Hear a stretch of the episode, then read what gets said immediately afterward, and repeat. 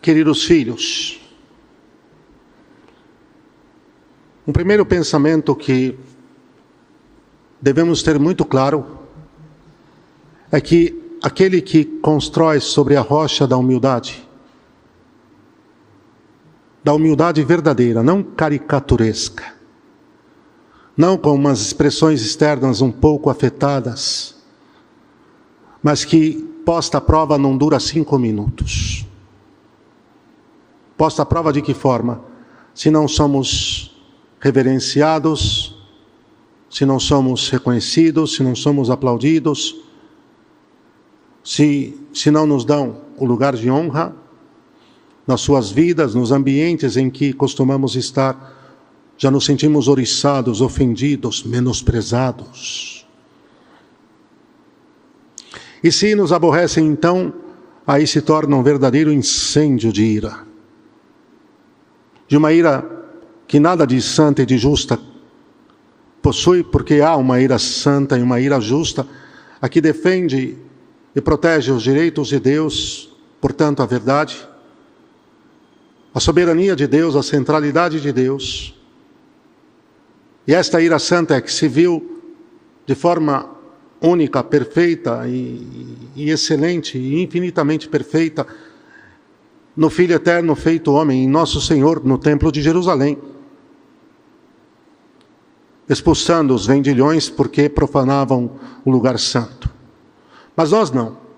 Nós que nada somos, que nada temos, que nada valemos, que nada podemos, nos outorgamos umas, umas altitudes que eu não sei de onde nós tiramos. Realmente nós nos, nós nos outorgamos umas honras mentais, fruto muito mais da imaginação do que da realidade, porque se da realidade eu fosse aí que deveríamos exercitar-nos muito e muito e muito mais ainda na humildade.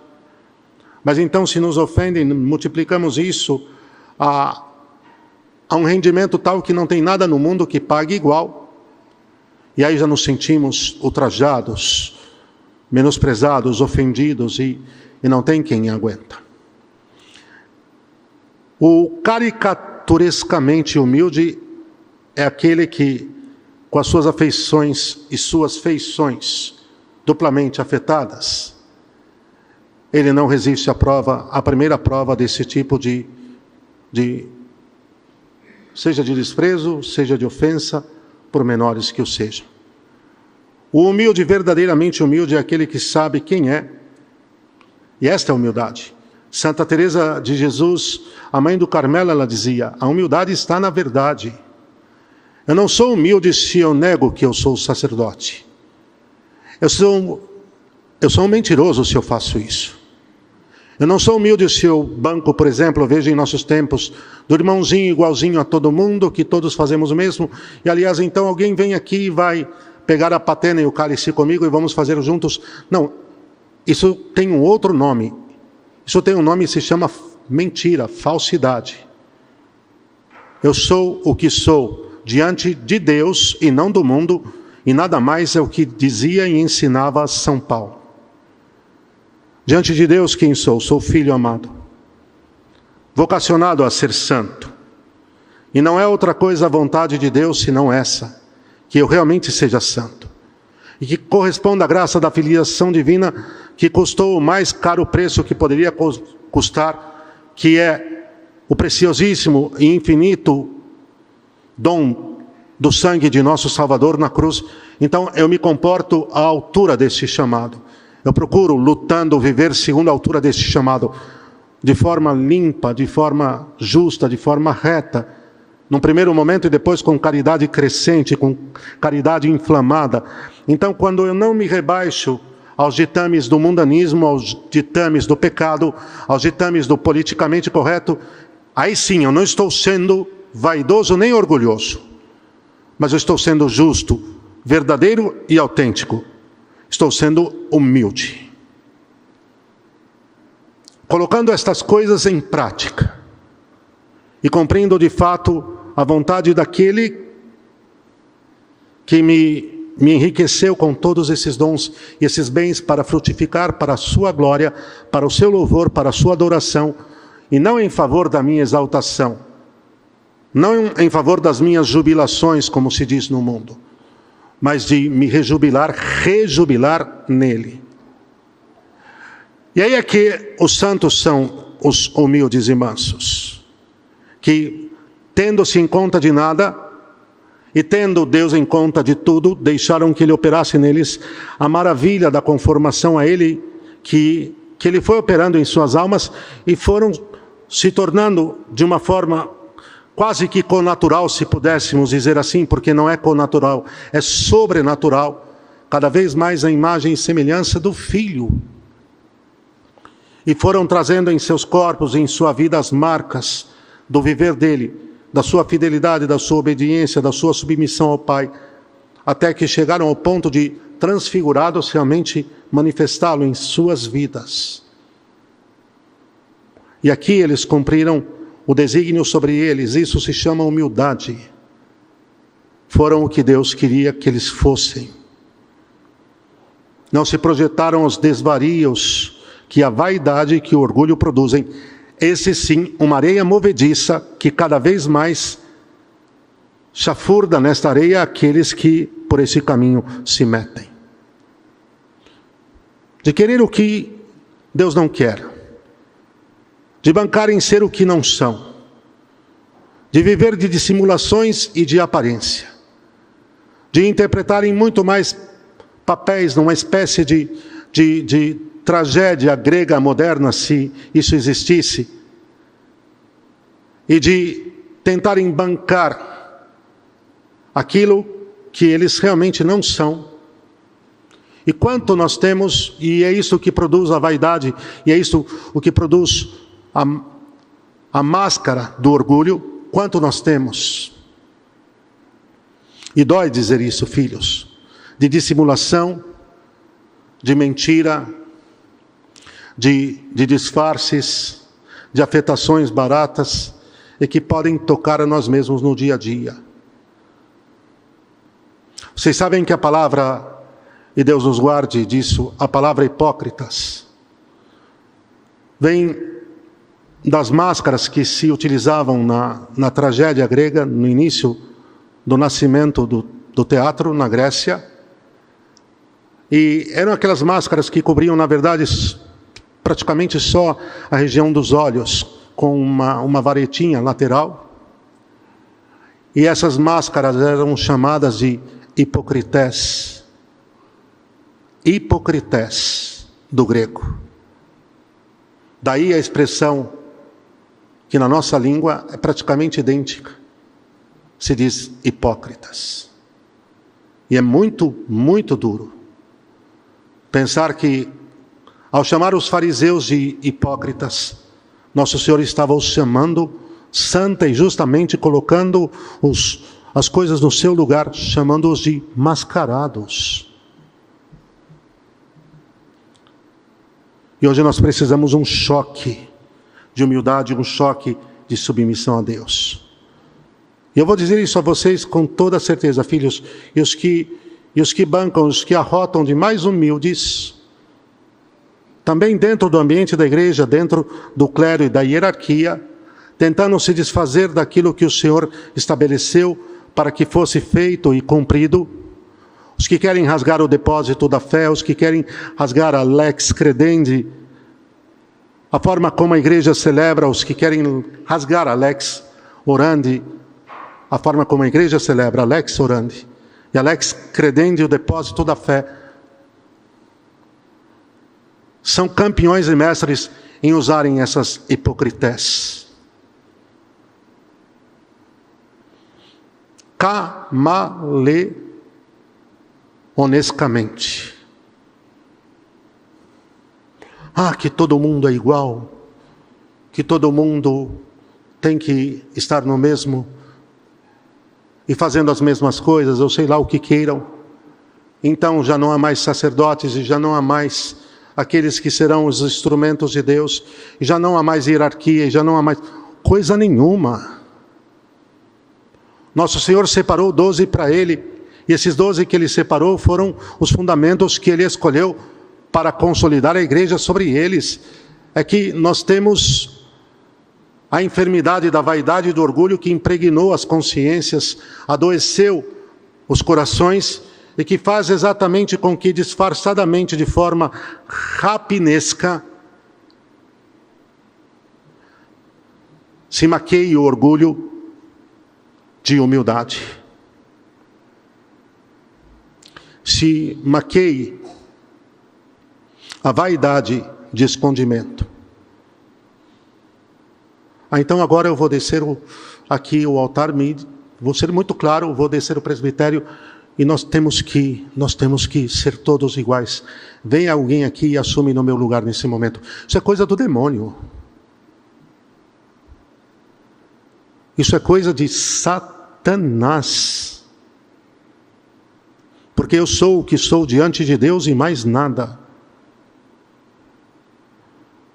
E diante de Deus você é o que você é, como foi criado e feito o que foi feito para viver plenamente até as últimas consequências. E aí nós vamos cumprir a vontade de Deus. E aí nós não vamos afetar, aí nós não vamos mascarar. Aí nós não vamos ser dissimulados, porque a própria caridade autêntica e evangélica, verdadeiramente fruto do Espírito Santo, que leva à compaixão espiritual e que toda obra de misericórdia material que acontece, ela só pode ser fruto do amor. Se não é para agradar a Deus e para amá-lo, não tem sentido, porque um copo de água que seja, que desses a um desses pequeninos, o Senhor põe o acento aqui, porque sois meus discípulos. Porque se não fossem meus discípulos, esse copo de água não juntaria nada e não agregaria mérito algum.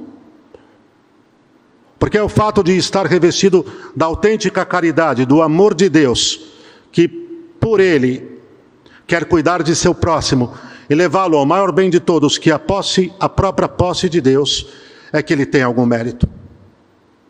Quanta dissimulação. Quanta gente, inclusive, fazendo pseudo obra de misericórdia para se promover, para se auto destacar para ser benquisto, para ser aplaudido, para ser reverenciado. Nunca se esqueçam disso.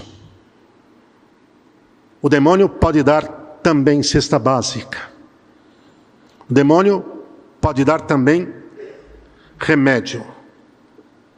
O demônio pode dar também algum aparente socorro temporal, mas ele não poderá dar nunca o céu, a vida eterna. Estou dizendo isso para que fique claro. Se a razão pela qual eu vivo, se a razão pela qual eu faço as coisas não é Deus, não é agradá-lo, não é viver para Ele, não é me assemelhar a Ele, não é por Ele no centro da minha vida, paro agora porque tem algo muito mórbido e aquilo que dizia o Monsenhor Futonchim, quando Deus não está no centro, eu termino no centro da minha própria vida. E quando eu terminar no centro da minha própria vida, eu vou viver o que viveram Adão e Eva.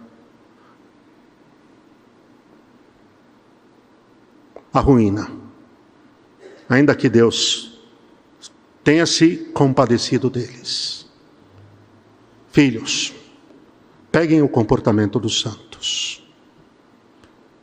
Peguem, eu vou falar dela quantas vezes for preciso, Santa Isabel da Hungria, porque eu sempre a cito, que com 23 anos ia para o hospital cuidar dos enfermos, limpar suas feridas escondida. Não sabiam que a rainha estava entrando no hospital, porque ela entrava de cabeça baixa, vestida condignamente, mas como se fosse uma outra, uma outra mulher católica que se, se tinha modos, tinha postura, mas não se nesse sentido ali e não contradiz o que eu estou dizendo, porque ali ela queria passar despercebida e ela trazia sempre um véu sobre a cabeça, de cabeça baixa. E então a rainha ia lá limpar os enfermos, cuidar dos doentes, e fazia uma coisa que nunca alguém arrisque fazer, que em alguns momentos, para reparar os, o que ela julgava os seus pecados. Imaginem. Morreu aos 24 anos em via unitiva, mas era em favor do corpo místico de Cristo que ela fazia essas coisas, em desagravo e reparação das ofensas sofridas por nosso Senhor. E ela se julgava a maior das pecadoras, ela se julgava a maior das pecadoras, porque os santos são assim. Ao fim, ela ainda tomava água com a putridez das feridas que ela tinha limpado. E eu não consigo imaginar uma cena dessa e que ninguém nem tente. A rainha era mística. E ela era a imagem temporal da rainha de todas as rainhas de nossa Santíssima Mãe.